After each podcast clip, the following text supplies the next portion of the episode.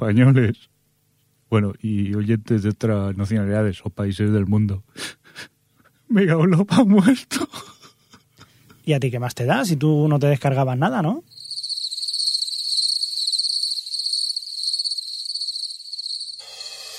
Bienvenidos a O Televisión Podcast, el podcast de la cultura audiovisual.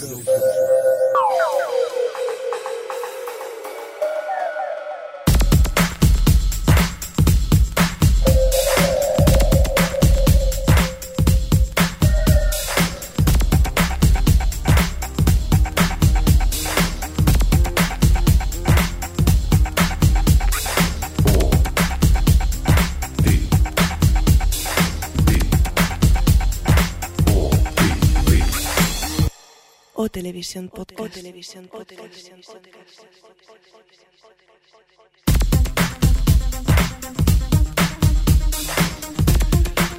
Pues qué tal, bienvenidos, bienvenidas a una nueva edición de OTV Podcast, el podcast de la cultura audiovisual. Como siempre hay cada 15 días una nueva tertulia e in- informal e informativa donde hablaremos un poco de cine y de televisión. En, bueno, una semana ocurrió justamente ayer, un día antes del que grabamos, eh, menuda polémica con el tema de Megalop, que dentro de poquito hablaremos en el podcast. Pero si eso primero vamos a saludar un poco a los componentes em, del equipo y primero de todo dejar eh, que os comente que esta es eh, pues nuestra sexta temporada, este es nuestro noveno episodio y para datos más concretos el episodio 133. ¡Qué lío! Uy, qué lío, ya está aquí el señor Fresco que no se puede esperar. Eh, Javier Fresco, ¿qué pasa? Buenas tardes, buenas noches. Hola, o- buenas tardes, buenas cosas. ¿Qué tal? ¿Cómo estás? Pues bien, ahí en- enamorado de los perritos. Luego, luego hablaremos de los perritos, ya verás. Ahora final de todo, al ma- final de todo. me acabas de asustar un poco. Venga, eh, vía Skype también tenemos, como no, a Adri. ¿Qué tal, Adri? ¿Cómo estás? Hola, bien, aquí, Aquí, aquí, en Skype, En Skype. el universo. en el universo. Y también tenemos vía Skype a Alex. ¿Qué tal, Alex? ¿Qué tal? ¿Cómo estás? Bien, aquí viendo qué hago ahora para bajar series. Pero Oh, ¿qué dices? Pero si aquí nunca hemos bajado series. Yo no sé por qué tanta polémica ni nada. no, Lo- para un primo. Vale, vale. Para mi padre que me lo ha pedido y esas cosas. Bueno, pues eh, menuda con lo de Megablob, ¿no? Luego hablaremos más detenidamente, ¿no? ¿Por Sí, qué no? Y, y largo. Ay. Bueno, vamos a por más cositas. Hoy no tenemos encuesta, pero sí que tenemos pío píos, ¿no, Adri? ¿Qué es lo que hemos preguntado? Pues hemos preguntado a la gente cuál de los pilotos estrenados de, de lo que llevamos un poco desde el parón de OTV, que ha sido pues esto de el inicio de la mid-season, Sí. pues cuál ha sido el, el piloto que más les ha gustado o más les ha convencido. Y tenemos, por ejemplo, Sepelazzi nos decía que Alcatraz le gustó mucho y que se queda con él. Aquí Patricio MR nos dice que por ahora solo ha visto Alcatraz. Oswin dice que Napoleón Dynamite o Dinamite. Yo es que hice francés, lo siento. Ya, ya, pero la peli la has visto, ¿no? Sí, muy chula. Vale, vale. Más eh, comentarios, más pío píos que tenemos por aquí. Moebius87, en este caso nos dice Smash, aunque haya sido un preestreno, cuenta, ¿no? Pues sí, ya que está disponible, pues sí, sí, sí que cuenta. Venga, y el último de este primer bloque. Pues Series Bolsillo nos decía que con Alcatraz y House of Lies, que ya hablaremos luego. Sí, luego tranquilos que eh, hoy me gusta porque el podcast es ese... Y luego, y luego, y luego, en algún momento llegaremos, comentaremos un poco los pilotos que hemos estado viendo el equipo y lo que nos han parecido. Si os parece, vamos a por un eh, indicativo y vamos pues a hablar un poco de los globos de oro, ¿de acuerdo?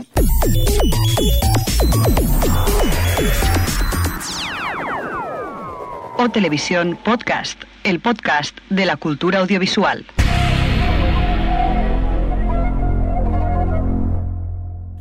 Bueno, pues lo dicho, vamos a hablar un poco de los Globos de Oro. Se celebraron el pasado domingo, no hace ni una semana de ellos. Y primero el todo de todo aquí, ¿lo- ¿los vimos todos o qué? Bueno, Yo sí. Bueno, visionado para entendidos. Bu- Bueno, vale, no lo vimos en directo la mayoría, creo, pero sí que lo vimos a- a- al día siguiente, ¿no? Yo sí, lo que pasa es que como no sé inglés, pues no me enteraban ni de la mitad, pero me pareció gracioso. Ah, vale, ahí confirma que no te enteraste de, de la mitad. Efectivamente. Eh, vamos primero a repasar quizás los premios más importantes. Tampoco los vamos a decir todos porque los premios los puedes encontrar, por ejemplo, en, en Vaya Tele o en cualquier eh, blog que hablen de televisión. Y para no hacernos pesados, simplemente comentarnos un poco, Alex, el tema de cine. ¿Qué, qué premios importantes se dieron? pues en cine, en mejor película, se lo llevó la película de George Clooney, bueno, protagonizada por George Clooney, Los Descendientes, y en mejor comedia musical se lo llevó la película muda de Artis. Eso es lo, en los premios principales que podemos así decir en cine. Luego, además, también mencionar el premio a mejor película extranjera, que estaba La piel que habito nominada y que finalmente ganó la iraní Nad- Naderi Sami- Isimin. Hombre, claro, lo dan que los- yo, bueno, yo sé que la has visto tú, Alex, el otro día, la de Nadera en Simin. A mí, personalmente, que es la única que he visto de la que están nominadas, me parece que otras que he visto que estaban, habían enviado como opción para ser nominadas, que la, de hacia, dónde vamos, no, ahora dónde vamos, de, Líbano, y la de em, Finlandia, que era Le Havre, me parecían infinitamente mejor, mejores que Nadera en Simin, que es la que se la ha llevado, pero bueno. Esas cosas. Hombre, Bueno, pero sí. donde, donde se ponga un drama iraní... que se quite lo demás, ¿no? De hecho, deberían hacer un, un, o sea, pues un premio específico para películas iraníes.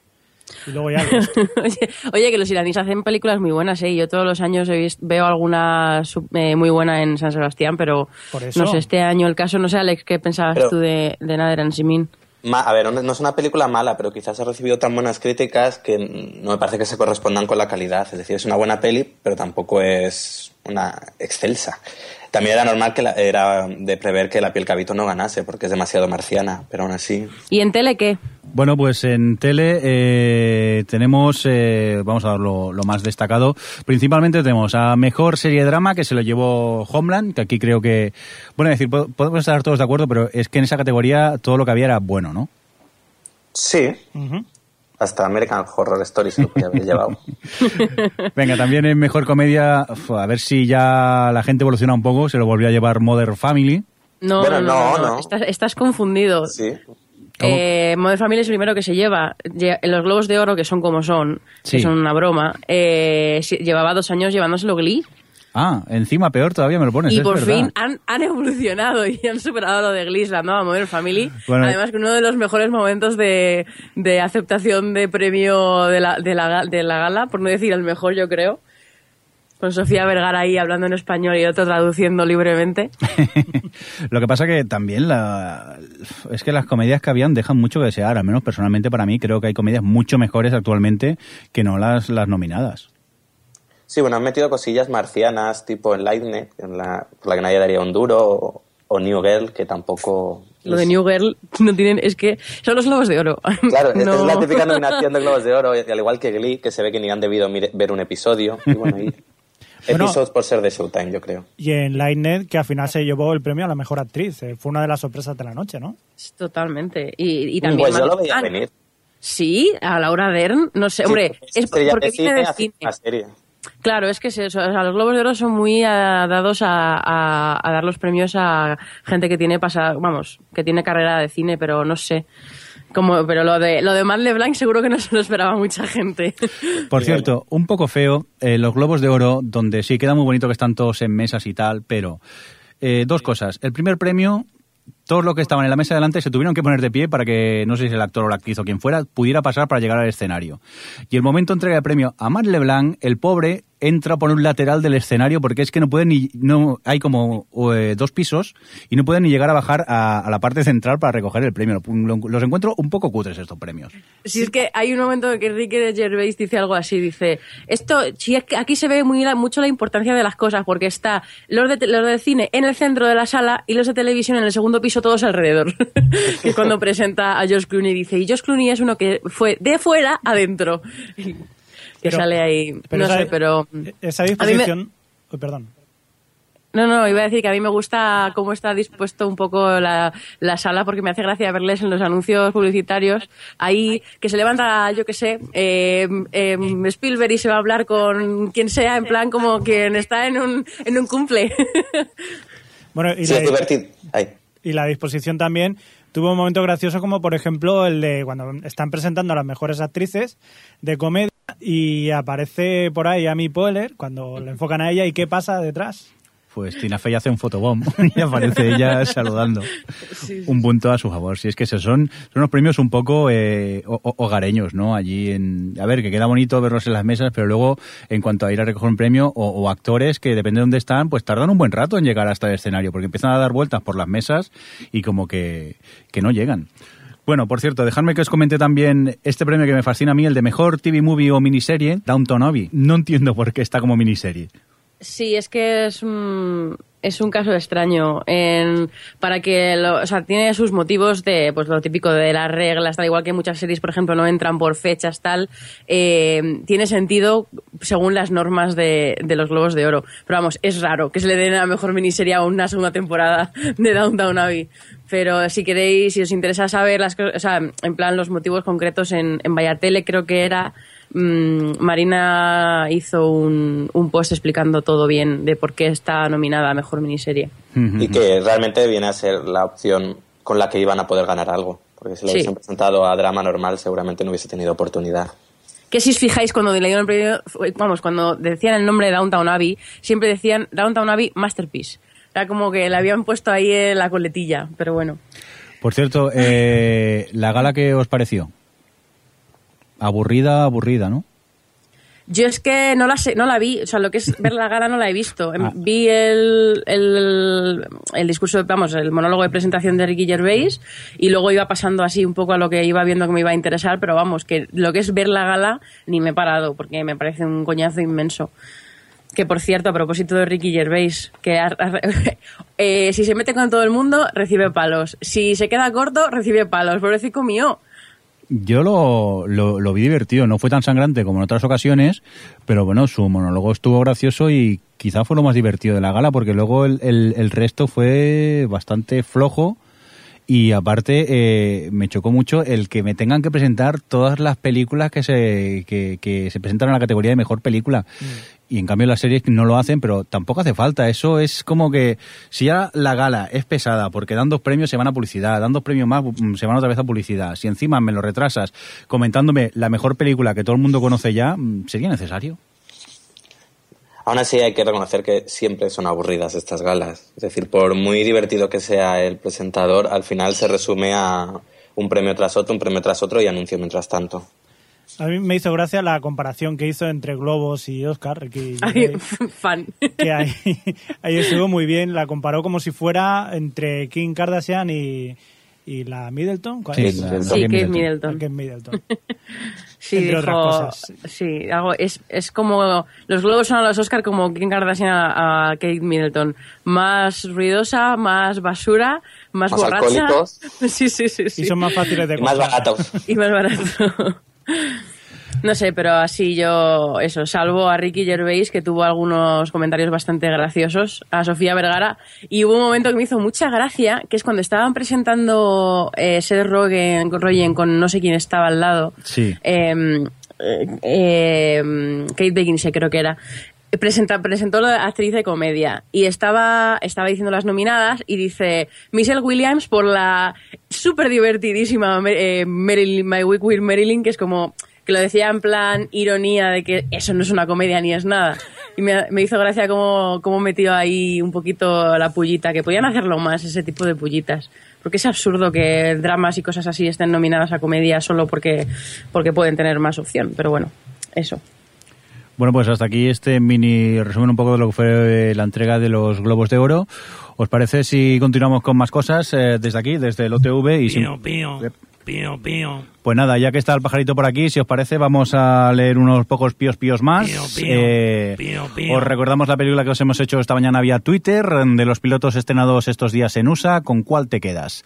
Alex, cuéntanos, ¿qué nos dice Lipu Zaragoza? Pues dice, fácil respuesta, Alcatraz, es el único que ha visto. Ah, mira, está bien. Bienestar 8 nos dice que Alcatraz, más por posibilidades que por el capítulo en sí mismo.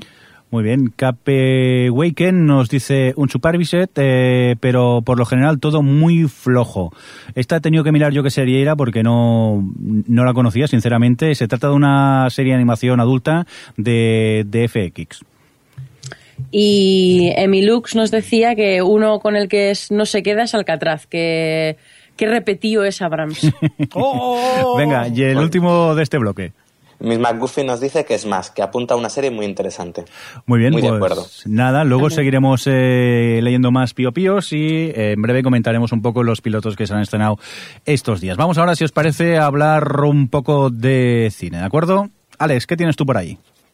Pues nada, que eh, nos quejamos siempre de que el cine está caro, que ha subido y qué tal. Pues sí, en siete años ha subido un 36%, 17 puntos más por encima del IPC. Wow. Es decir, Que aquí la gran pregunta es, ¿ha subido el cine por culpa de la piratería o la piratería es por culpa de que el cine es tan caro?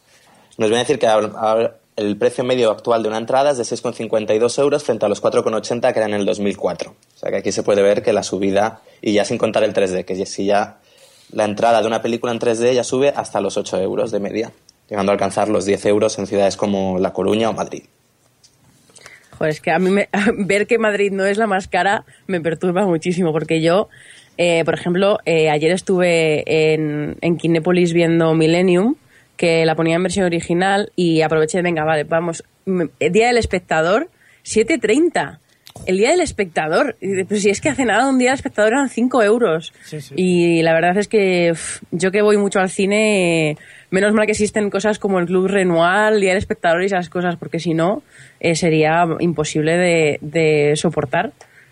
Sí, y supongo que lo de Madrid porque habrán mirado cines que no sean solo de la capital, porque aquí a la que vas de los 8 euros no te baja si es un día normal. Eso, No, sí, sí. Por el centro de los 8 euros no baja. eso si no quieres llevar complementos, si quieres, eh, si no te quieres gastar mucho, prácticamente tienes que hacer una huelga de hambre y de bebida porque si no se te dispara muchísimo. Aquí por lo menos eh, normalmente te puedes salir por unos 12, 15 euros si te compras unas palomitas y una bebida. Perdona, si te compras palomitas y encima de las grandes te sale más caro la palomita, la- las palomitas y la bebida que la entrada al cine. Sí, de hecho Sí, eso, es yo creo que eso pasa en 9 todas partes, ¿eh? Está el típico combo este de palomitas Sí. y bebida. Que por otro lado tengo una amiga que trabajó durante un tiempo como taquillera en un cine y dice que de, de donde sacaban dinero realmente era de la venta de palomitas y, y refrescos. Sí, el otro día yo estuve en el, en el que han hecho como eh, re- han hecho unas obras ahí y tal y ya ahora cuando entras por la puerta tienes que esquivar la tienda porque entras directamente a lo que es la tienda de comida y tienes que hacer una especie de de, de irte para un lado para esquivarla y poder ir a las salas directamente. Es como exageradísimo. Pero aún no hemos llegado al límite de Estados Unidos, que yo cuando estuve allí, que fui al cine algunas veces, podías cogerte hasta una pizza y meterte la pizza en la sala. Aquí, Entonces, Madre mía. aquí en Sardañola, Sardañola que Imagínate ver una peli y tener al de al lado zampándose una pizza. Pizza no, pero aquí en Sardañola, en el pueblo de al lado de Ripollet, eh, puedes entrar con nachos. Son una No, y bandeja nachos de venden nachos. en muchos sitios, pero la pizza huele mucho. Es como, claro, imagínate yo- que estás viendo una película ahí de terror tal, o, o de vísceras y está al lado comiéndose una pizza. Pero Sí. Los nachos son súper ruidosos, ¿no? Encima. Tiene que ser Sí. horrible. que, que digo yo que llega un momento que casi es como estar en casa. Solo que con extraños al lado y a oscuras. Sí, porque según que cines la peña ya pone los pies allí como si estuviera en casa encima del asiento, eh, ya es, es exageradísimo. Pero bueno, yo es que cada vez voy menos al cine, principalmente porque me da pereza, ya con la calidad que nos da un, un, un Blu-ray últimamente, casi que prefiero quedarme en casa y verlo cómodamente y más tranquilo. Es verdad, ¿cuánto te vale un Blu-ray hoy en día? Es que películas que salen enseguida te puedes salir por 12, 15 euros y hay algunas que ya te, te los encuentras hasta por 5 euros Blu-ray. Hombre, pero, Pero es la que la experiencia experiencia no es la del misma. cine no es la misma. A mí, No, pero es que... yo por mucho que me cueste, yo las últimas, las últimas dos semanas he ido fácilmente cuatro veces al cine y no sé, a mí es que el hecho de medirte a cine, pantalla grande, eh, estar ahí, Bueno, no sé, a oscuras viendo, bueno, depende cuáles ya. Eso es pero- verdad, porque hay no mini sé, salas que tela. Sí. experiencia. Yo- Y también las condiciones que tenga la sala. Si te toca, si es una sala de aquellas un poco planitas con un cabezón delante o con mucho ruido y tal, no sé hasta qué punto. Yo qué Pero sé, bueno, eso, eso, hay- para eso los gustos, claro. No, no, sí, sí. Lo que pasa es que yo últimamente, pues casi que me es más cómodo quedarme en casa, verla tranquilamente, que no irme según a qué cine, que no puedes ni, ni ver una película tranquilamente, porque entre móviles que suenan, gente que encima lo peor, contesta y mantienen conversaciones, que en vez de decir, hostia, perdón, que se me ha escapado, y lo apaga, ¿no? La gente te abre el móvil y sigue hablando tranquilamente, que yo alucino, digo, pues mira, a hacer puñetas, me quedo en casa y estoy más, más tranquilo. Sí. Sí, sí, al No, final lo que pasa es que te acabas pensando mucho más el ir o no ir a ver la película al cine. Dices, ¿esto realmente vale la pena y me vaya a gastar 8 con 10 euros o me espero a que salga en DVD para verla? Aparte, sin eh, comentar, por ejemplo, nosotros porque en las ciudades en las que vivimos eh, existe la versión original, pero hay muchos puntos en España que ver películas en versión original es casi imposible. Entonces una gran solución es el Blu-ray o el DVD en este caso. Ya, eso es otra. Nosotros es que tenemos mucha suerte en ese sentido. Sobre todo ahora, bueno, por ejemplo, en Madrid, que el que digo yo, el Kinépolis, es, uno, es un cine, es una multisala, que, que hasta hace nada solo ponía mm, eh, cine comercial y, en, y doblado. Pero no, eh, parece, y llevan ya dos años haciéndolo y, y yo creo que les debe ir bien porque si no, lo- no los pondrían. Y no sé, yo creo que cada vez más gente va viendo cosas en versión original y a lo mejor a lo mejor hay suerte y se va extendiendo al resto de España. Pero joder, el otro día esto, vi Millennium versión original en un pantallón que, te, que flipas y encima sola en la sala con la gente con la que iba porque era el día del partido y no había ni Cristo en el cine. Fue una maravilla. ¿Es la sala en la que vimos Inception? Eh, no es esa sala, pero sí, parecida. Vale, vale, no, es que yo, bueno, la única vez que he ido al cine en, en Madrid fue cuando estuvimos por allí y la sala esa es impresionante, la pantalla, lo grande que es y encima poder disfrutarla de versión original. Mm, Sí, la verdad es que es un gustazo. Javi, tú tienes cositas de cine también, ¿no? Pues sí, precisamente hablando de rentabilidades y estas cosas, quizás una de las opciones para ganar más dinero que puede tener la industria es rebajar un poco el presupuesto que puede tener una película en sí. Eh, por ejemplo, el caso ha sido el de esta semana pasada en Estados Unidos, una película que ha llegado al número uno que es The Devil Inside. Con un presupuesto de un millón de dólares, ha llegado a recaudar 34 millones y medio. Ha desbancado, por ejemplo, a películas como Misión Imposible, cuyo presupuesto era de 145 y que en este caso, en esta segunda semana, ha ganado un 20 millones, que no está nada mal, pero ¿se está instaurando el cine de terror o el cine barato como una apuesta? Por bueno, ejemplo, hay que decir Sí. a eso que eso ha sido eso ha sido el primer fin de semana, pero The Devil Inside de hecho ha entrado en el top 20 de las películas, eh, de, o sea, de las mayores caídas de taquilla al segundo fin de semana de la historia. Vamos, que era una basura, ¿no? claro, que era una basura infecta y ha bajado un 77% de, de ganancias. O sea, que al final se va a quedar en una recaudación normalilla. Lo que pasa es que ha, ha concentrado todo el, fin, el, el- el primer fin de semana, los, los engañados y luego y ha entrado eso directamente al top de las más eh, de las que más han bajado de toda la historia. O sea, tiene que ser un truñaco que flipas. Vale, mala seguro que va a ser, pero presupuesto, es decir, de un millón a 30, de un millón que ha costado a 34, por muy mal, aunque la película solo te dure una semana, un fin de semana o lo que tú quieras, y lo tienen más que amortizado. O sea, Sí, quizás no, claro. No, sí, sí, desde también luego, depende. por supuesto. A ver, cuidado, no todas las películas se va a poder ha- hacer, pero sí que es verdad que en el cine de terror te da mucho más margen para poder hacer estas cosas. Hombre, habría, habría que añadir que es eso, que es una peli de las típicas, de estas son las imágenes que hemos encontrado de algo que ocurrió y de esas tenemos a montones. Que me acuerdo cuando estuvimos en Sitges que casi era un género en sí mismo, no sé si no, me vi cuatro o cinco de ese estilo, de estas son las imágenes perdidas que se encontraron y esto es lo que ocurrió. Yo creo que el público se acabará cansando del formato este, pero oye, mientras tanto, si te funciona el primer fin de semana ya has sacado 33 millones. No, no, rentable sale. Ah, Mira, me estoy acordando, por ejemplo, Paranormal Activity, que también costó, no sé si eran 2 millones, una cosa así. En total ha recaudado 176 millones. Cuidado, en otras, eh, yo qué sé, en otros géneros, por ejemplo, en drama sería imposible, prácticamente imposible. La diferencia sería los sueldos que ganarían los actores. Si tú pones un drama, eh, un dramón de estos cualquiera, solo que en vez de poner a Josh Clooney, pones a alguien totalmente desconocido, pasa de ser una obra maestra a ser una película de Antena 3 por la tarde. ¿O no? Bueno, sí, eh, por ejemplo, en el caso de La Mujer de Hierro pasa eso. que si quitas a, a Meryl Streep, la peli es un ñordo. pero, pero, hombre, tampoco que hay que ser tan extremistas. Mira, ahora aquí en el chat U- Ushama comenta que son un poco ansinos con las películas de terror porque eh, cuando las ves al final ya no te sorprendes porque ya lo has visto antes todo. Que es un poco es eso, que se está exprimiendo la fórmula y siempre más de lo mismo. Sí, pero hay sí, mucha- pero yo pienso lo mismo, pero luego el género tiene tirón. O sea, luego eso llega, el último exorcismo, llega pues esta, la que estamos hablando, de Big Inside, las Paranormal Activity, y se estrenan y tienen un exitazo que te cagas. Y llevamos desde La Bruja de Blair con esto. O sea que- Sí. Luego ha habido otras que se han estrellado, por ejemplo la de Apolo, Apolo 18, que a mí me gustó bastante, Mm. un fracaso, tanto crítica y taquilla. Y también era lo mismo, imágenes encontradas de lo que había sucedido. Venga. Supongo que al final es la campaña de marketing que las lanza, la que mejor consiga venderla, pues eso haces el primer fin de semana y luego otra cosa. Muy bien, vamos a continuar y si os parece vamos a innovar en el mundo del podcasting, al menos en dentro de nuestro podcast y lo que vamos a hacer ahora es saludar a la gente del chat que antes se nos ha olvidado. ¿Os parece bien o qué? Venga. Adri, ¿los tienes por ahí o qué? es que lo, lo hemos dejado Sí. para luego. Sí, la verdad que todavía creo que hay gente, no sé si nos oyen o, o estamos haciendo señales de humo para que nos puedan ver en el chat, pero cuéntanos, ¿quién nos queda por aquí, Adri?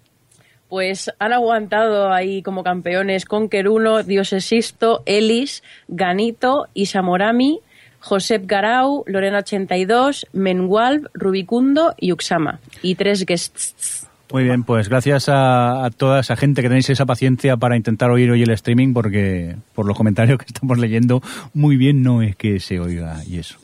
Venga, pues una vez saludados los del chat, vamos a continuar con más cosas. Nos saltamos lo subrayado y vamos a por ti, ¿vale, Adri? ¿Qué nos tienes que contar? ¿Qué pasó ayer por la noche?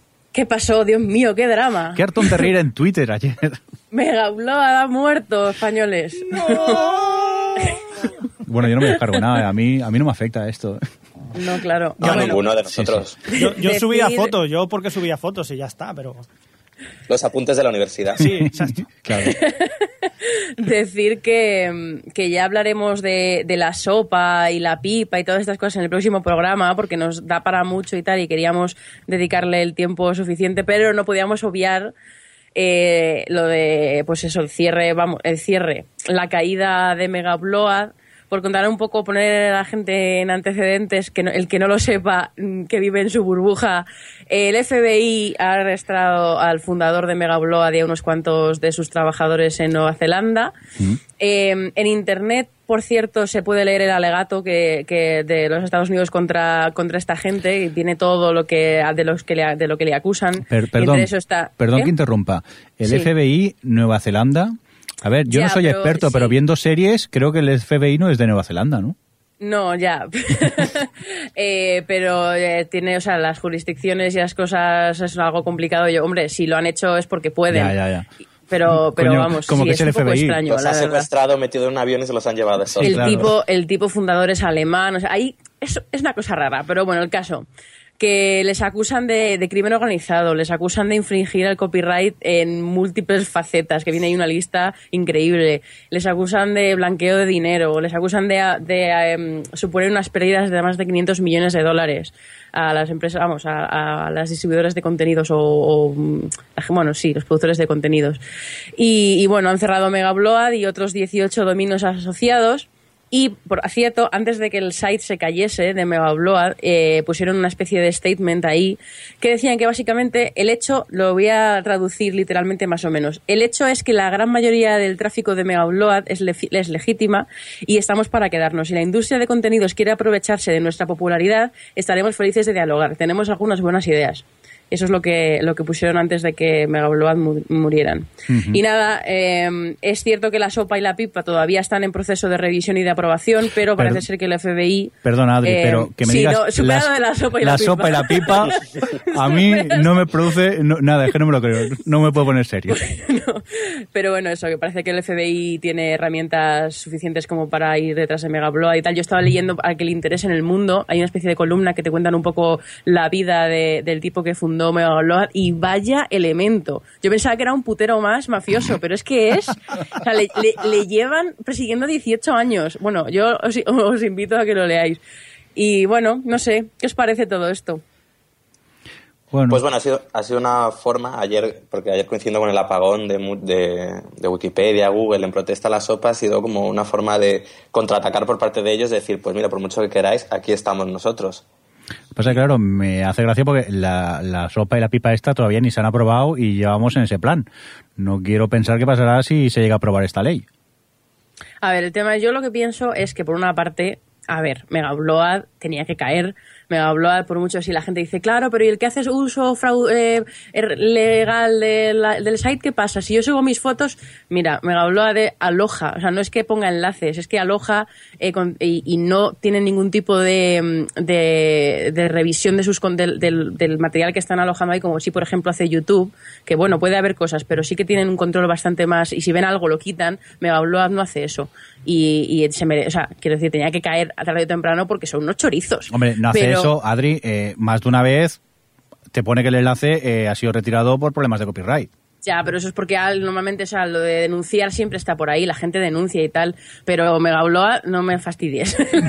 la mayoría de, de la gente lo que hace es usarlo para, para piratear. Que yo, pero de todas formas, yo digo esto porque yo creo que Megabload le merece, o sea, se, se merece lo que le ha pasado, pero no creo que ir a saco como han ido con esto a, a- tirar un portal, vaya a solucionar nada, porque si algo nos ha demostrado Internet es que, se aparte de que ya existen otras millones de opciones, es que se abre camino, como en los dinosaurios en Jurassic Park, y, y van a salir opciones y siempre va a haber opciones. Lo que tiene que hacer la industria del- de los contenidos es ofrecer una alternativa, igual que Megaupload es una alternativa, de Torrent es una alternativa, pues tienen que ofrecer una alternativa válida para todos. Y eso es lo que está fallando. Y coger y tirar Megaupload no va a servir para nada. Solo para que encima la gente se ponga, el consumidor se ponga, les dé la espalda, les- la espalda vamos. Yo, mira, hoy a la hora de comer lo, lo comentábamos con Javi, que es que lo que va a pasar, que a la gente le va a entrar la paranoia y van a empezar a descargarse más cosas. Claro, es que es eso. Mira, eh, yo he leído hoy en Twitter, no sé quién lo decía, una comparación que me ha gustado mucho y es lo de la ley seca. En Estados Unidos, cuando pusieron la ley seca, el mercado negro ilegal que te cagas de alcohol subió como la espuma y allí se montaron unas mafias impresionantes. Pues esto es muy parecido. O sea, que, que de repente empieces a cerrar portales no va a servir para nada. No, además el es lo que... comportamiento del consumidor es el que es. No, y que no sabemos, como bien has dicho, que se quita esto, pero vendrá otra cosa, y además mejor, porque nos obligarán a buscar una forma aún más fácil de conseguir los contenidos. Al final no va a servir de nada. No, no, por supuesto que no va a servir de nada, solo para cabrear a, a la gente. Pero bueno, No, más bien yo lo veo eso, como ha sido como una declaración de intenciones, como respuesta a lo que hubo otro día, un... Venga, pues esto es lo que hay. Pero es lo que hemos hablado a veces ya en el podcast. Si existe la gente que se descarga cosas, es por la gente eh, necesita el, el- acceder a, a ese elemento cultural. Entonces, eh, industria, pónmelo fácil. A ver, si mucha gente Claro, está pagando por ahí. Megabloa, ¿por qué no me ofreces a mí eh, en Netflix o algo? Cúrratelo, no me pongas excusas de no, es que el copyright es muy complicado en cada país. ¿Qué pasará? Pues que la gente está acostumbrada a que las cosas funcionen así y no va a volver para atrás. Entonces, facilítale el acceso a, a ese material. Claro, es que es eso. Yo, por ejemplo, ayer a, a la que puse algo, no sé qué, me contestó el productor de Arrugas por Twitter, eh, aquella película que hemos hablado aquí de, de animación. Y estuve ahí un rato peleándome con él. eh, que, o sea, la, la gente de la industria se obceca en, en, en decir que esto es un paso, que, que si no pueden haber chorizos por ahí impunes, que alguien metía el canon de por medio, que claro, que, que entonces la solución es que paguemos todos un canon. Y él decía que, que él, por ejemplo, no recibe el canon, que hay que informarse como, a ver, esto no es que tú no recibas canon o que arrugas esté subida a Mega Upload. Esto es que la industria tiene que pararse y darse cuenta de que así, así no pueden seguir y que el hecho de que se cierren las opciones no va a cambiar que la suya no existe. Y es lo mismo que está pasando con los libros, lo mismo que ha pasado con la música, en fin, que, que eso, que la- están llorando en un rincón cuando lo que tienen que hacer es, es enfrentarse al- a la realidad. Pero bueno. Sí, es como si ahora, porque hubiesen cerrado Mega Upload, todo el mundo haya ido corriendo a la FNAC a comprarse discos y películas. Claro. No creo que haya ocurrido eso. Pero es como es lo que ellos te dicen. Dice, sí, sí, como ahora eso ya no está, vais a adquirirlo legalmente. No, No, pasa lo, lo que dice Mirindo. O sea, que ahora la gente se bajará mucho más. La paranoia Eso- digital, eso yo recuerdo leer tweets de, de gente por Twitter cuando la ley Sindes iba a aprobar o no, que estaban descargando como locos por si acaso. Que encima estaban descargando cosas que posiblemente no verán en su vida. Yo alucinaba, pero es eso. Pero es que además, Mega Upload, que tiene el premium, Hmm. demuestra que la gente paga por Claro. bajarse contenidos. Yo, yo he pagado me- me- mi cuenta Mega Upload y una cuenta Mega ¿Cuánto nos costó, vale? Dos años, Bueno, 20 cada- euros. 20 euros en cada Pero- uno. Cada uno, pero que en total es una pasta. 60 pero euros, era. 60 euros anuales y la, gente, y la gente lo paga. Pues joder, coño, si estás demostrando que si pones un, un catálogo de verdad bueno y, y- o haces, no catálogo a lo mejor, que se puedan descargar individualmente, yo qué sé, se- es que es el momento de sentarse y buscar una fórmula. Lo que no se puede Porque pretender- Está claro que la gente quiere descargarse contenidos Pero lo y no- que está dispuesta a pagar por ello. La industria lo que no puede pretender, por ejemplo, que sí, opciones de streaming, que yo me quiera alquilar una película y me cobren 5 euros. Lo claro, siento, que pero que con los lamentablemente libros, que te claro, ponen los libros a 15 pavos. el espectador pues se ha no. acostumbrado a algo y, claro, si le sale más cómodo y más barato irse a Megaload, pues se han ido. Pero si tú me ofreces precios similares, y ya te lo digo, yo prefiero que me sea más cómodo eh, acceder a una web o, y poder verlo, encontrarlo alfabéticamente, ser mucho más fácil de, de encontrar, de descargar o de ver por streaming, que no, tener que ponerme como loco, buscar enlaces, a ver si lo encuentro, a ver si este funciona. Pero claro, si no me dan la opción legal, la gente hacia dónde tira. No sé, tiraba Ya, hacia pero de todas formas también hay que decir que es cierto que, que la opción legal tiene que existir y el problema y pero lo que pasa es que tendría que haber existido desde hace mucho antes, porque ahora mismo la gente mira, mira Spotify. A mí me parece ridículo que por 5 euros la gente no sea capaz de, de pagar 5 euros por la cantidad de, música que hay en Spotify. Eh, que, ah, es que no están todos los discos de ACDC, es un grupo y por 5 euros tienes trillones y trillones de música. Y hay que correr, ay, es que hasta ahora era gratis y yo me voy a otra cosa gratis. Y entonces, claro, llevamos tanto tiempo con el, los ac- el acceso a las cosas gratis que el comportamiento del consumidor es ese y les va a costar muchísimo cambiar la mentalidad de la gente, pero tendrán que hacerlo. Porque Pero es yo, que yo creo en este caso que mucha gente que te dice esto, eh, yo que si estaba gratis, ¿por qué voy a pagar? Es que antes tampoco pagaban. No compraban directamente o no, no creo, a ver, una gran mayoría. Habrá gente que sí, lo que pasa es que se ha acomodado, pero yo creo que es Mira. gente ya que están acostumbrados todo o a todo lo gratis o ya a paso directamente. no, no sé, yo, por ejemplo, en mi caso personal, que, que mm, yo pasé, o sea, dejé de comprarme discos y empecé a descargar música como loca, eh, yo no he pagado por la música hasta que no ha existido Spotify. Y ahora tengo mi Spotify Premium y soy feliz de la vida. Pero yo, que soy una persona que está dispuesta a pagar, estuve muchísimo tiempo sin, sin bajar porque no tenía la opción. Pero también es cierto, o sea, no sé, también es cierto que mm, la mayoría de la gente ahora mismo eh, está al todo gratis. Y eso es muy, es, es muy difícil. Eso no creo que haya sido... yo- ha sido culpa de la industria, de no haber estado a la altura. Y es lo que está pasando con los libros, que ya lo hemos hablado aquí, que no están, no, van- no, no están a la altura, no lo están haciendo a tiempo. La gente este año se han vendido Kindles a ¿qué te pasas? y no hay una opción legal válida de libros. La gente va a empezar a, a- a aprender a descargarse libros y cuando la, cuando la aprendan, entonces la industria dirá, coño, tendríamos que haber hecho otra cosa. Pues ya al cine y vamos, a los contenidos audiovisuales les va a costar un poquito ponerse al día. Es que se junta la mentalidad, de, por un lado, del usuario del todo gratis y luego la mentalidad de, todas estas productoras, editoras y tal, del si hasta ahora ganábamos tanta pasta, porque vamos a ganar menos? Y nos dan cuenta que si no cambian el modelo ya no es que no ganen menos, que no van a ganar nada. Es- Yo creo que esas son las dos posiciones enfrentadas y ahí así estamos ahora. Javi. Estoy de acuerdo. Mira, hoy precisamente hablaba con un amigo y me preguntaba si, que claro, tenemos la cultura de todo gratis y que nada puede superar a lo gratis.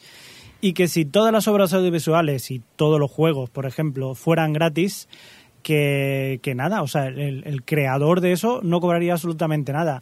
Y yo le he respondido, eh, juegos, eh, por ejemplo, que hay de Android o de Planta vs. Zombies o Angry Birds. Yo no sé la demás gente, pero yo me he visto obligado, o sea, me he descargado eh, el juego este de Angry Birds y me he visto obligado a comprar unos peluches a mis sobrinos porque le encantaban. y me ha costado más comprar esos peluches que lo que me hubiera costado comprar el juego. Entonces, eh, seguro que se puede conseguir dinero con algo gratis, pero hay que saberlo explotar, claro. No, y mismamente, mira, te has bajado unos juegos porque te lo- es un juego que te costaba 79 céntimos. Y entonces dices, pues me lo bajo, gastarme eso. No me importa. Y luego, si además ellos pueden sacar dinero a partir del, mer- del merchandising, la cosa es que si tú dices, bájate el Angry Birds por 7 euros, pues a lo mejor no te lo bajas. Pero luego No puedes sé. sacar dinero de otras formas.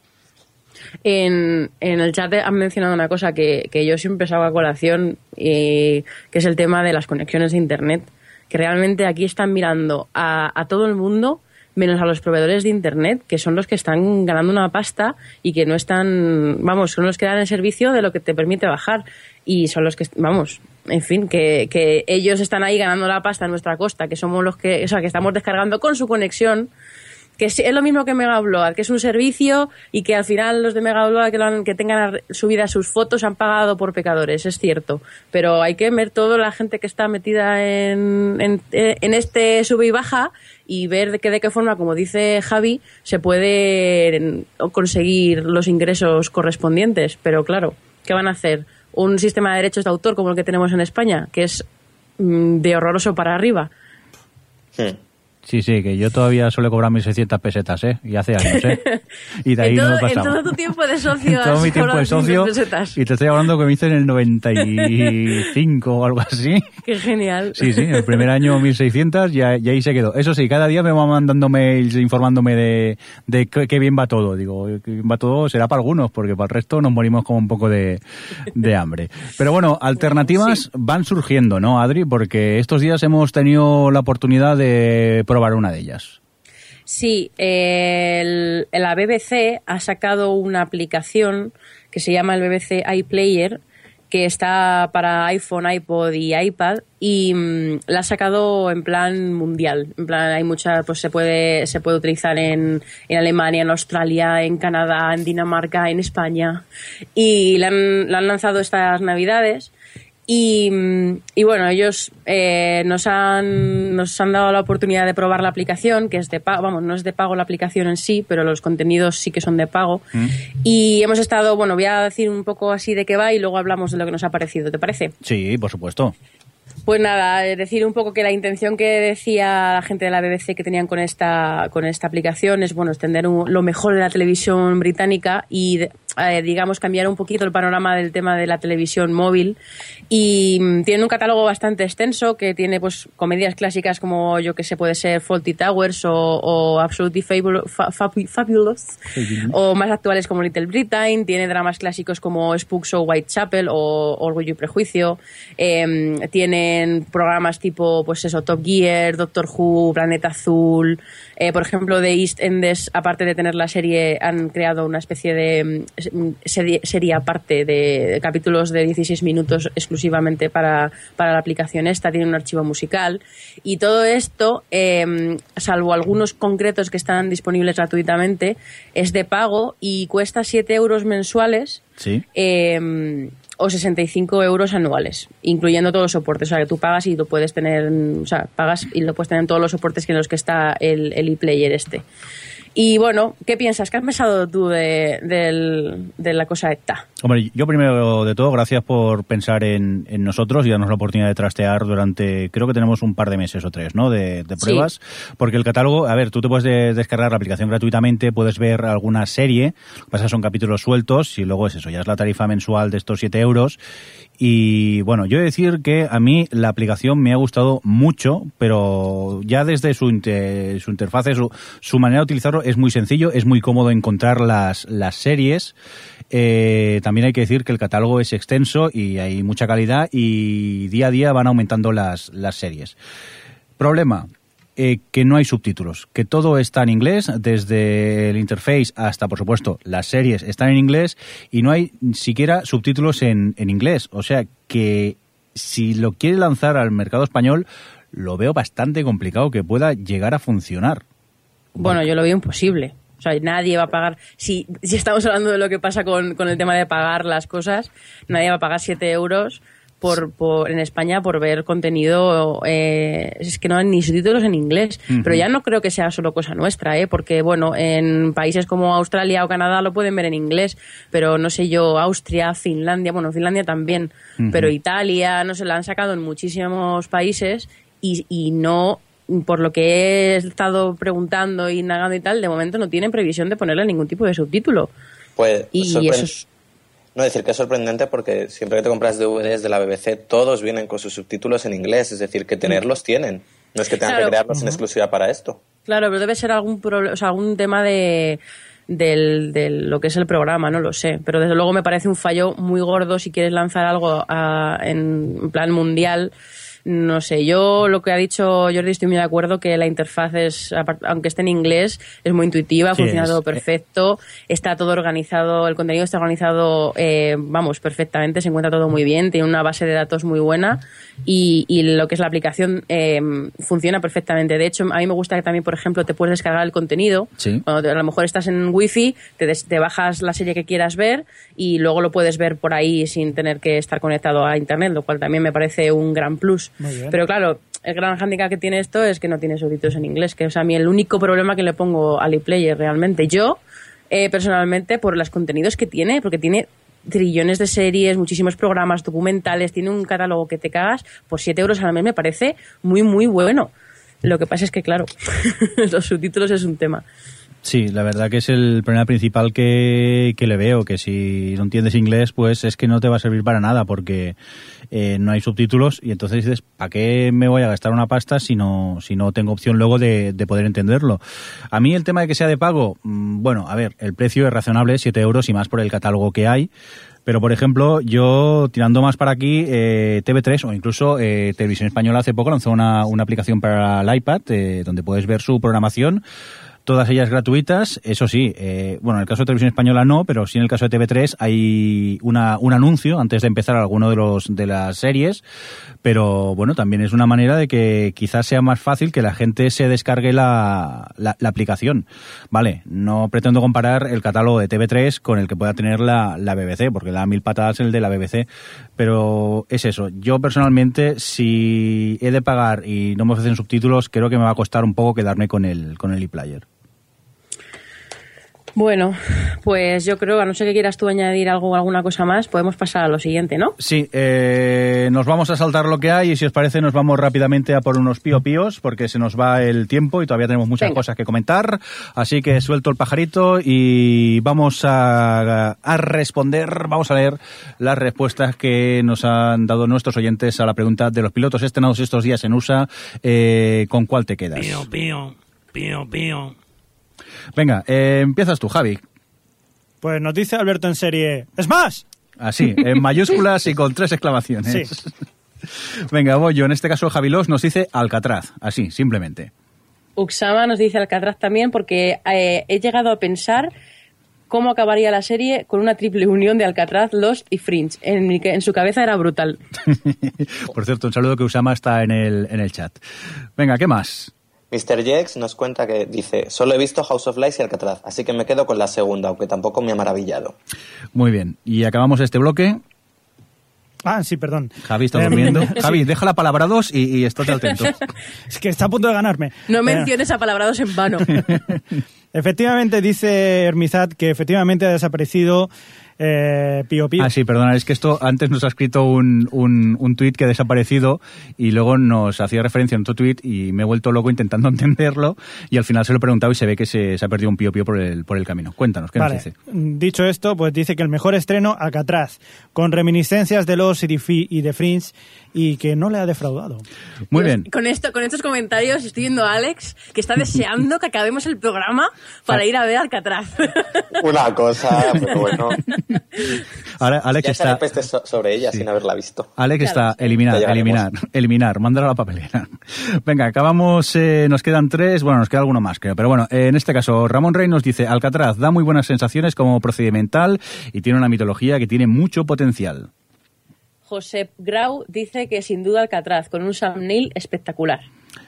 Y Samorami nos dice, Alcatraz, los dos primeros episodios me han gustado y me ha quedado con ganas de más. Además, el chico me gusta y Harley me encanta. Ea.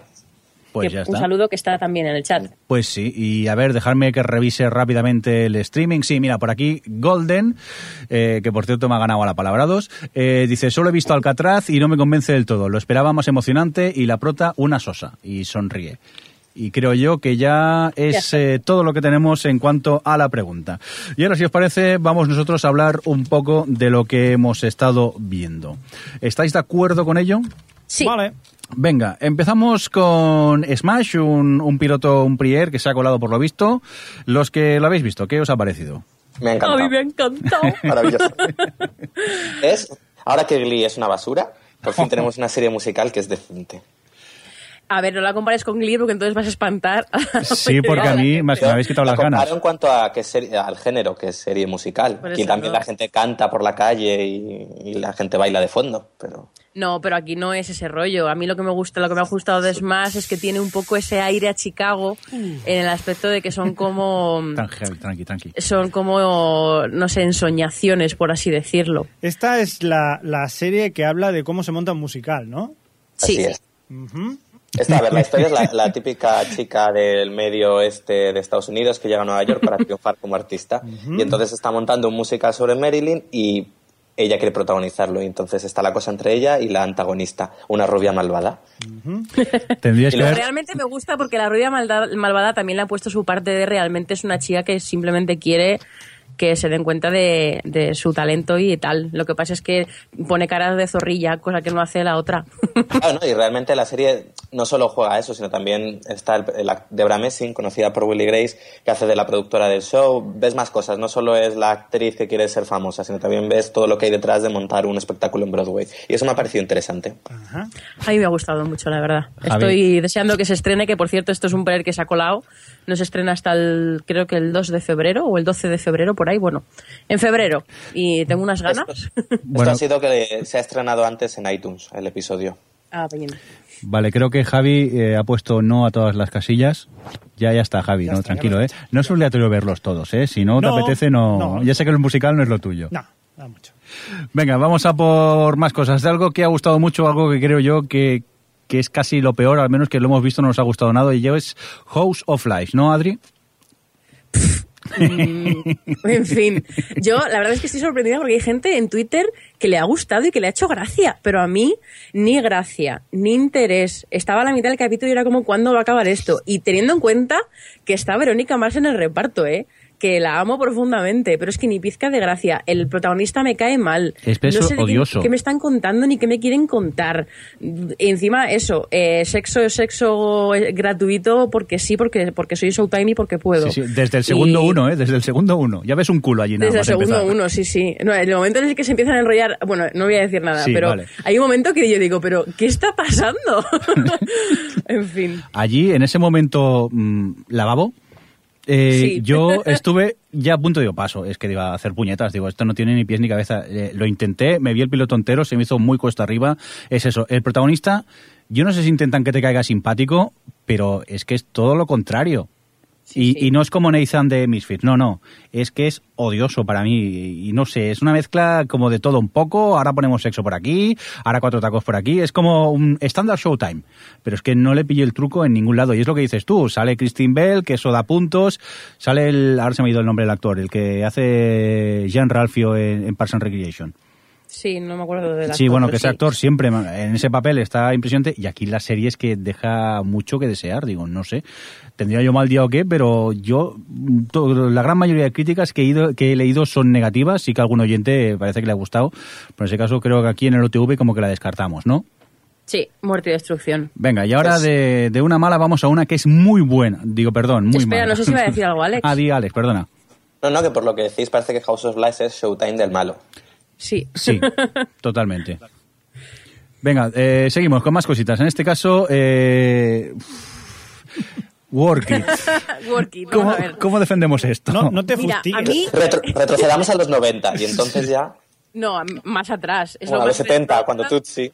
Sí, sí, a ver, yo tengo que decir que Work It me ha sorprendido, porque es aún más mala De lo y más machista y retrógrada de lo que podía caber de, de primeras, ¿eh?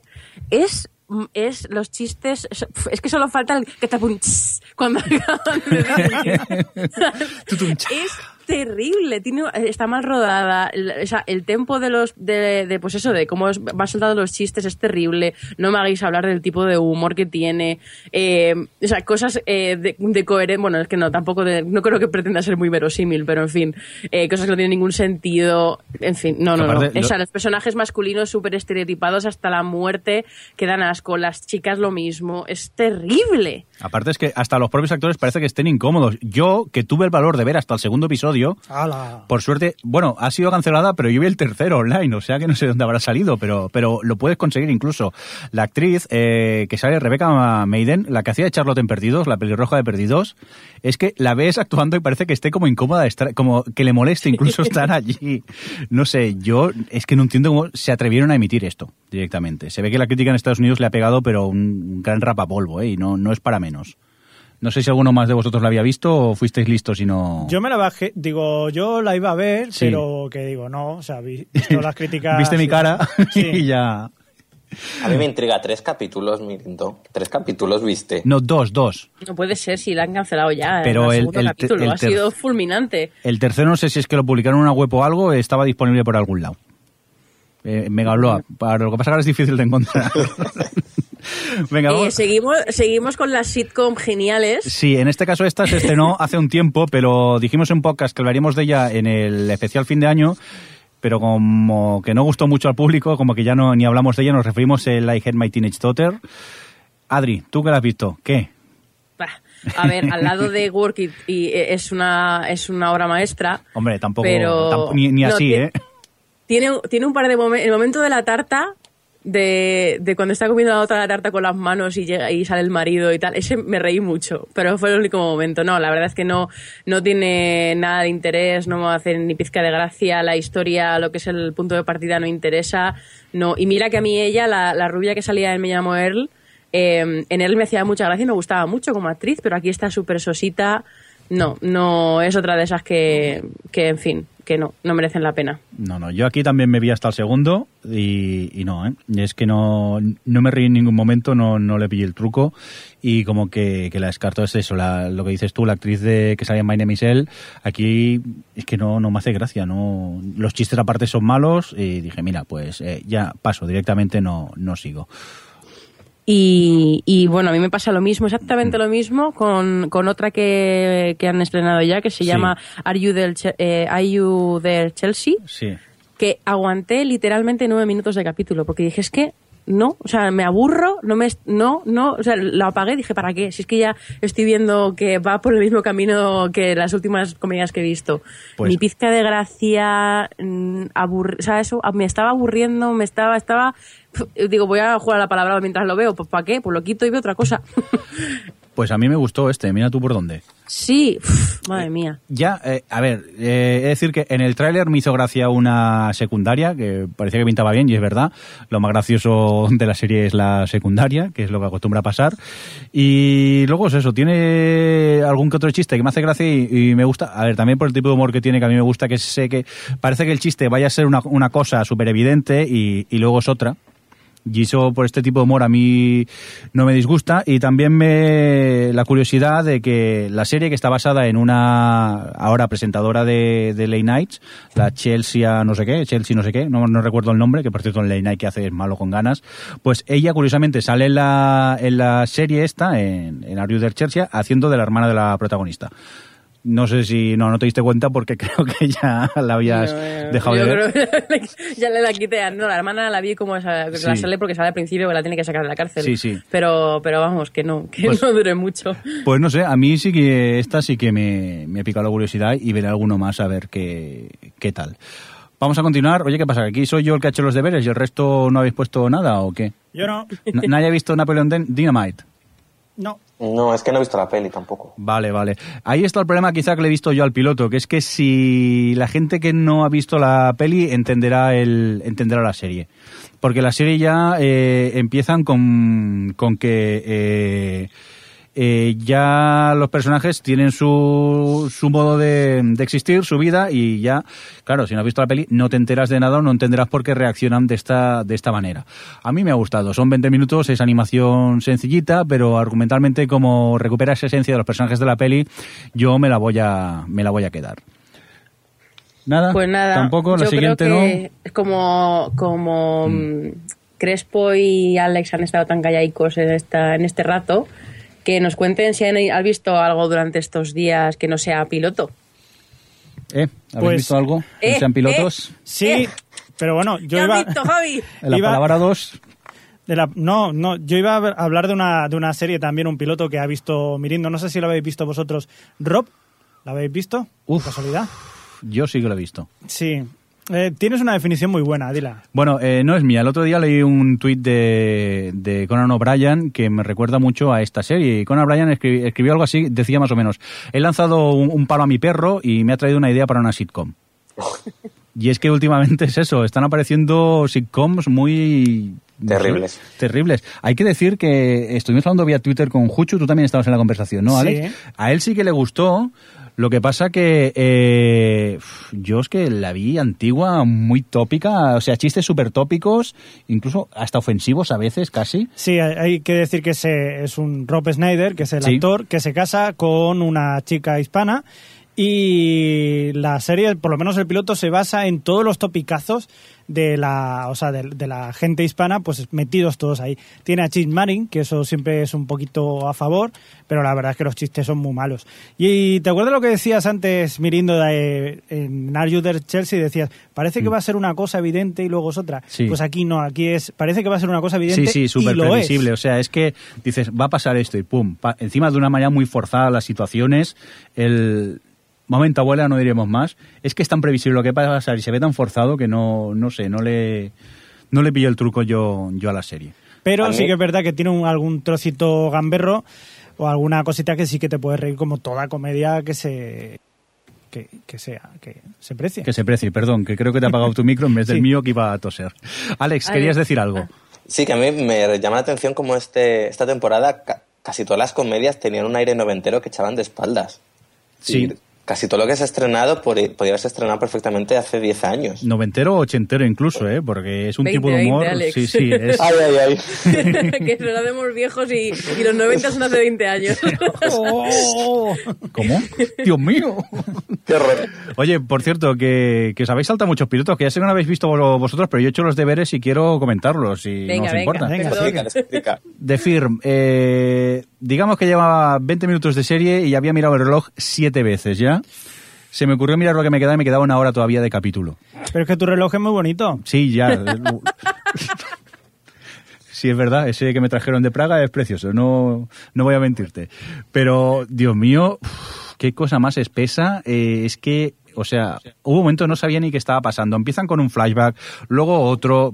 Dices, ¿para qué? Si es que narrativamente me lo puedes contar de otra manera, me estás una hora mareando con un procedimental de abogado normal y corriente para luego, en los últimos momentos, me creas un una pequeña trama, un complot aquí eh, para una conspiración para darme pie al segundo al segundo capítulo.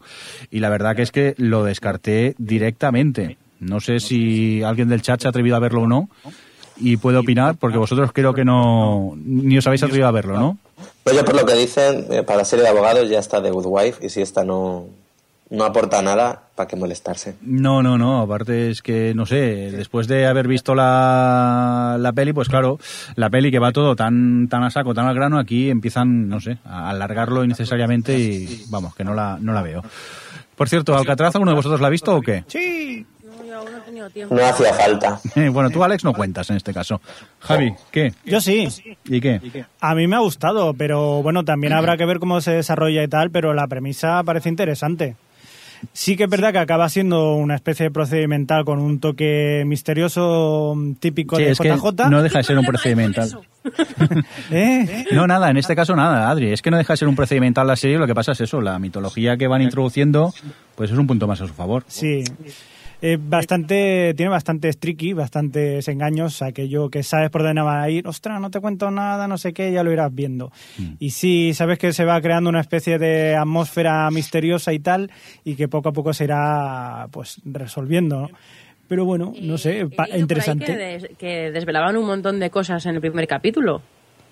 Bueno, tampoco sé si un montón. Bueno, también han dejado muchas en el aire, o sea que de eso se trata, ¿no? Y he oído que la protagonista es así muy fría y muy inexpresiva, como Ya estamos. Dunham. Lo, está- lo tenías dentro, ¿eh? Pues, hombre, fría en expresiva no sé, pero tiene unas camisetas muy bonitas. Y le quedan muy bien. Camisetas. Sí. Bien. Javi, Yo tengo que otra es un pregunta, Jordi. mental. Dime. Eh, Tú que has visto The Finder. Sí. ¿Es el que, el que vimos hace años a, eh, con, cuando estaba Bones, tal, No. que hicieron una especie de prueba? ¿O han hecho un piloto piloto nuevo? Es un capítulo nuevo. Y decir que lo encontré bastante correcto, el procedimental. A ver, eh, estándar de toda la vida, eh, pasa algo, vamos a resolverlo y lo resolvemos. Pero bueno, eh, los personajes a mí no, no me molestan. Se me hizo ameno el capítulo. Pensaba yo aquello que iba con pocas ganas, porque cuando vi el de el de Bones, pues que como que no me, no me gustó. Y este, en cambio, me, me funcionó bastante bien. E- Es más, creo que me voy a ver hasta el segundo a ver cómo va. Como me sobra el tiempo y procedimentales casi no veo, pues creo que también me lo voy a, me lo voy a apuntar este. Eso es un Pues diógenes nada. de series. ¿Son, perdón? Un diógenes de series. Sí, sí. Tú acumulas toda la basura. Claro. Yo, Pero Pero lo habéis visto, lo habéis visto, o sea que luego ve todo lo que le echen en- delante de igual, aunque aunque no se lo hayan dicho, él lo ve todo y aunque sea basura. Y luego me echa en cara siempre lo de héroes, de heroes, ¿eh? Claro. Bueno, eso pero eso eso no dicen eh, nada. Pero es que Por eso, cierto- ¿Has visto lo que hiciste tú con lo, lo que hiciste tú con Heroes es como el que come unas bravas, se quema y no se lo dice al resto, tío. Eso fue ir a putear directamente. Ya. que mm, preguntabas antes eh, por decirme en el chat Sí. y Ganito dice que el primero no estuvo mal, pero que el segundo se durmió y que cambia totalmente respecto al piloto. O sea que, en fin. ¿Puedo, ¿Puedo decir una cosa que te atañe en parte, eh, Adri? Dice Rubicundo que la actriz que hace de Sarah Jones, Sarah Jones se llama, la actriz de, protagonista de Alcatraz, es mucho mejor que Anna Torf. Bueno, Sí, pero lo he una leído. bueno, ya estamos. Lo he leído y he querido pillarlo, no he querido darle voz, pero ya No, es broma. A mí es que me gusta mucho, creo que hace un papel Contenido. increíble con su, con su personaje, con sus personajes. Pero bueno, para gustos mamarrachos, los colores. Eh, bueno, venga, ahora sí, que antes me he saltado. Mm, Alex, ¿qué has visto estos días? Que no han sido pilotos, obviamente. Pues eh, me he puesto al final con Boardwalk Empire y teníais razón, es una serie muy buena y la gente dice que no pasa nada y es aburrida, no, no lo comprendo. Y luego he empezado el Project Runway All Stars, que es una nueva edición del programa este Project Runway en, la- en el que han cambiado tanto a la presentadora, presentadora como a todo el jurado y han traído a 13, de, a 13 concursantes de los más carismáticos que han pasado por el programa. El comienzo, pues bueno, resulta extraño porque que te cambien eso, presentadora y jurado de golpe, resulta un poco chocante, pero bueno, al menos el casting es prometedor y parece que va a ser una buena temporada. Yo es que, claro, tú me recomiendas, yo solo he visto dos temporadas de Project Runway, ¿me recomiendas haber visto las anteriores para conocer a los personajes? ¿Crees que en este caso no es tan necesario? Sí, yo creo que al menos para esta edición habría que haber visto la, la 8 y la 2, que son, bueno, y la 4, si no, hay que ver. bueno, y- Todas, todas, todas. Realmente la- eh, el programa flojea en eso, en la nueva presentadora y el nuevo jurado y gana porque conoces al casting. Si lo ves de nuevas quizás no te guste tanto. Yo creo que no, que Ya. mejor ponerte al día y luego ver el All Stars. bueno, te haré caso. Y Crespo, ¿tú has visto algo? ¿Cine, tele? Sí, bueno, he visto cine y esas cosas, pero lo que más me ha llamado la atención, en todo caso, es una de aquellas cositas que vimos cuando hicimos el especial, ¿os acordáis de Alicante? Que nos centramos en una cadena que se llamaba TLC, de Learning Channel. Sí, nuestra diosa. Sí. Mm, Ha sacado un nuevo programa que se llama I Cloned My Pet. ¿La has visto? Sí, sí. Cuéntanos qué es, porque lo vi para bajar y dije, no, Adri, no lo hagas. Va- vamos primero a traducir, que sería algo así como he clonado a mi mascota, ¿no? Efectivamente. Básicamente son gente que han tenido su mascota durante mucho tiempo y pues han, han muerto, claro, ya de mayores o accidentes o lo que sea, pero le han pillado tanto cariño que se dedican a ir a una empresa que hay en Corea, en Corea del Sur, que se dedican a eso, a por unos eh, miserables 50 mil dólares te clonan a tu perro y te dan uno exactamente igual que el que se murió. Le llevas un trocito, se lo envías y al cabo de un tiempo pues te, lo envían a tu casita un cachorrito igual que el que se te había muerto. Entonces pues eh, básicamente en este primer capítulo han visto de los casos de tres personas eh, que se han muerto sus perritos. Perros, pues bueno, pues le habían pillado mucho cariño y tal. Hay gente que verdaderamente mm, no es en sí el proceso, pues no se llega a ver nunca, siempre es una empresa, pero se ve lo mucho que querían a sus animales y cómo los querían. Entonces empiezas a ver, yo qué sé, desde que tiene su tumba con peluchitos ahí puestos eh, siempre encima. O la señora que, que tiene una pared entera con, con un dibujo del, del perrito. O que duerme con las cenizas de su perro abrazada. Mientras no se las coma. No se las come, pero en una, en una cama con un edredón hecho con la foto del perrito y también con un cojín y estas cosas. Y, y la verdad es que da bastante grima. Da penica también, por ejemplo, el tercer caso de una señora que después de haber pues podido recopilar todo el dinero y por fin a su mascota más querida, pues eh, la, la, la pillan traficando con armas y la meten en la cárcel. Sí, y entonces, Pues claro, está, entonces la pobre, por fin, ahora que le van a traer a su perrito, pues ella está en la cárcel y no puede, no puede ir a verlo. Qué casual y del día a día todo. Sí, sí, son cosas que pasan. El problema es que dura encima 40 minutos, Sí, ¿no? ese, Esto? ese es el problema, que igual es un poquito larga. eh, con 20 minutos quizás hubieran aceptado más. Pero sí que es verdad que es muy emotiva y, y te ríes un montón. Yo es que la tengo para ver, a ver si la puedo ver en modo multitarea mientras hago algo más en casa, pero de momento no. Pero claro, es que ya me has hecho spoilers, ya no sé si verla o no, ¿eh? Ostras, es verdad, pero es igual. Hay muchas cositas y muchos detalles que para verlo y para reírte, bueno, siempre que no seas tan cafre como yo. Venga, Adri, tú sé que has visto cositas también, ¿no? Sí, he visto cositas y bueno, tampoco, como ya estamos ahí ajustados de tiempo, voy a destacar solo una. Sí. Eh, me he puesto por fin con la segunda temporada de How to Make It in America. Sí. que la primera temporada me gustó mucho y tal, y estaba esperando, que por cierto está cancelada, así que esta segunda es la, la última. Y bueno, me está gustando, o sea, me quedan un par de capítulos por ver, pero me ha gustado bastante, sigue muy en la línea de los últimos episodios de la primera temporada. Lo que más me gusta de la serie, Luis yo Guzmán. la recomiendo por, por, el, por el Nueva York que se ve, porque es un Nueva York muy real, muy Pero reconocible. ¿no es por Luis Guzmán Sí. que la reco- recomiendas? Sí, es lo que iba a decir. El problema que tiene la serie es que las tramas son un poco, a ver, va de, un- de un- dos chavales que intentan buscarse la vida en Nueva York y lo que intentan hacer es convertirse en diseñadores de ropa y empiezan un poco pues con diseños de camisetas y tal. Y lo que es su trama, pues bueno, va cogiendo cuerpo, ya cogió cuerpo al, al final de la primera y en esta se desarrolla y está bastante interesante. El problema es que el personaje de Luis Guzmán, que es el tío de uno de ellos, que es, es la trama que ya de por sí en la primera temporada me importaba un pimiento, en esta es que tiene muchísimo, es 50-50 total. Y, y uf, cada vez que sale Luis Luis Guzmán digo, ¿dónde están los taxis amarillos atropellando a gente cuando se les necesita? Porque es muy aburrido, nada interesante, su personaje es odioso, pero no odioso de los que te gusta odiar, sino de los que quieres que desaparezcan de la serie. Él es, él es una persona tampoco mm, desagradable, o sea, incómoda de ver.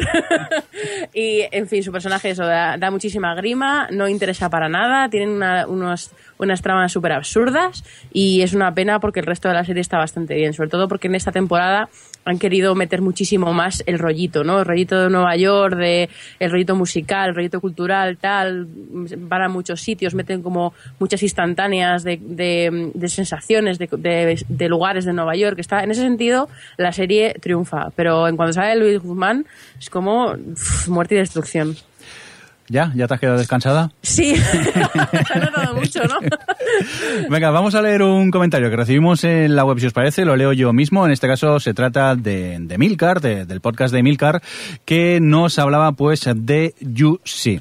Y nos dice lo siguiente en el comentario. No coincido con vuestra valoración del catálogo de UC. Lo de, tengo mucho afecto al proyecto, pero desde que abrieron la beta privada no han hecho ninguna incorporación nueva. La mayoría de los, de los contenidos son solo poses, es decir, están todas las temporadas de Los, pero no puedo ver ninguna. Están todas las temporadas de Scraps, pero solo puedo ver la sexta. En este plan, realmente no sé qué les impide poner todas las temporadas de todas las series de éxito. Si tu monitor es analógico o VGA, no puedes ver nada por protección de contenido digital. Necesitas HDMI o usar un portátil o un iMac. Existen además problemas de formato con las películas en calidad DVD, ya que la imagen sale estirada y no puedes tratar de ajustar el formato a 16 novenos. La invitación te daba acceso gratis a los contenidos hasta el 31 de diciembre, pero lo han ampliado a 20 a 27 de enero, lo cual nos anticipa otro mes sin contenidos y sin añadidos. Poco estímulo para iniciar una suscripción de pago cuando llegue el momento. Realmente, tras todo ese tiempo que llevan preparando el portal y todo el hype creado, esperaba mucho más. No sé qué demonios han estado haciendo. Pues ¿Estás de acuerdo tú, Alex? bastante de acuerdo porque después de leer el comentario volví a entrar porque después de probarlo no había vuelto a usar el servicio y es cierto que no habían añadido nada de catálogo y que muchas cosas que ponían como catálogo una vez ibas a verlas no podías verla o porque no estaba ni siquiera dando no te daba la opción ni siquiera de verlo o cuando lo, lo pinchabas en ello te daba error. Es decir, que de- a primera vista parecía que estaba bien pero luego lo que le dijimos, eh, está, sí merecería, merecería la pena si mm, ponían empeño en el catálogo, no, por ahora no se ha visto eso.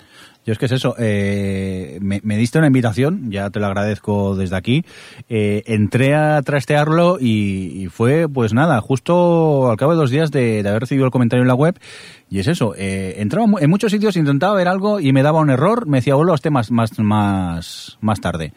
Igualmente volví más tarde y no conseguí nunca ver eh, nada. Lo que dice eh, Emilio Emilgar también de, de que las pelis se ven como alargadas es, es cierto. Y luego en, no encontré subtítulos en muchas de ellas cosa que supuestamente se, suponía que iban a estar subtituladas y no encontré.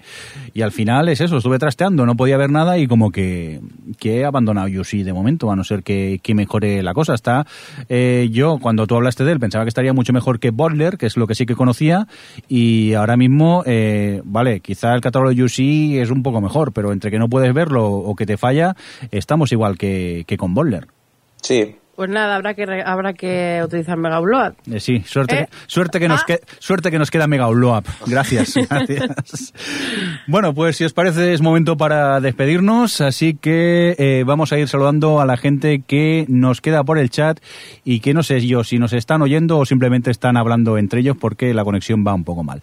Adri, ¿quién nos queda por aquí? Pues nos quedan Conquer 1, Isamorami, Josep Carau, Ostevi, Rubicundo y Uxama, que sí que nos oyen, parece, están de acuerdo con lo. Por ejemplo, Ostevi está de acuerdo con lo de Yusi, que no, no podía ver las cosas, estaba comprimido mal. Vale, vale, sí es verdad, ahora lo veo yo. Es que me pongo, es que esta conexión es horrible, me da hasta lento el, el chat del, del streaming. Pues nada, a todos vosotros y también a los dos guests que, que hay por aquí, que nos han registrado, muchas gracias por estar con nosotros en esta accidentada en cuanto a streaming eh, versión de- del OTV. Y a ver si conseguimos mejorar algún día, pero es que está la cosa un poco complicada. Eh, Javier Fresco, que muchas gracias, ¿no?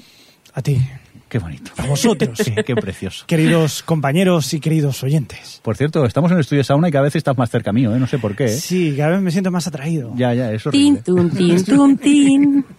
Venga, no cantes más que viene el FBI, que esto tiene derecho de autor. Adri, que muchas gracias, que nos oímos en 15 días. Bueno, si, si el FBI quiere. Sí, vale. Y si no, también, pachulo nosotros, hombre. Y venga, y también Alex, que muchas gracias como siempre por estar por ahí. Y lo dicho, en 15 días todo- nos volvemos a ir por, por el OTV. pues nada, hasta dentro de 15 días. Recibir un cordial saludo de, tan- de también quien nos habló con vosotros, el señor Mirindo. Nos oímos en 15 días. Hasta luego. Adiós. Hasta luego. O Televisión Podcast, el podcast de la cultura audiovisual.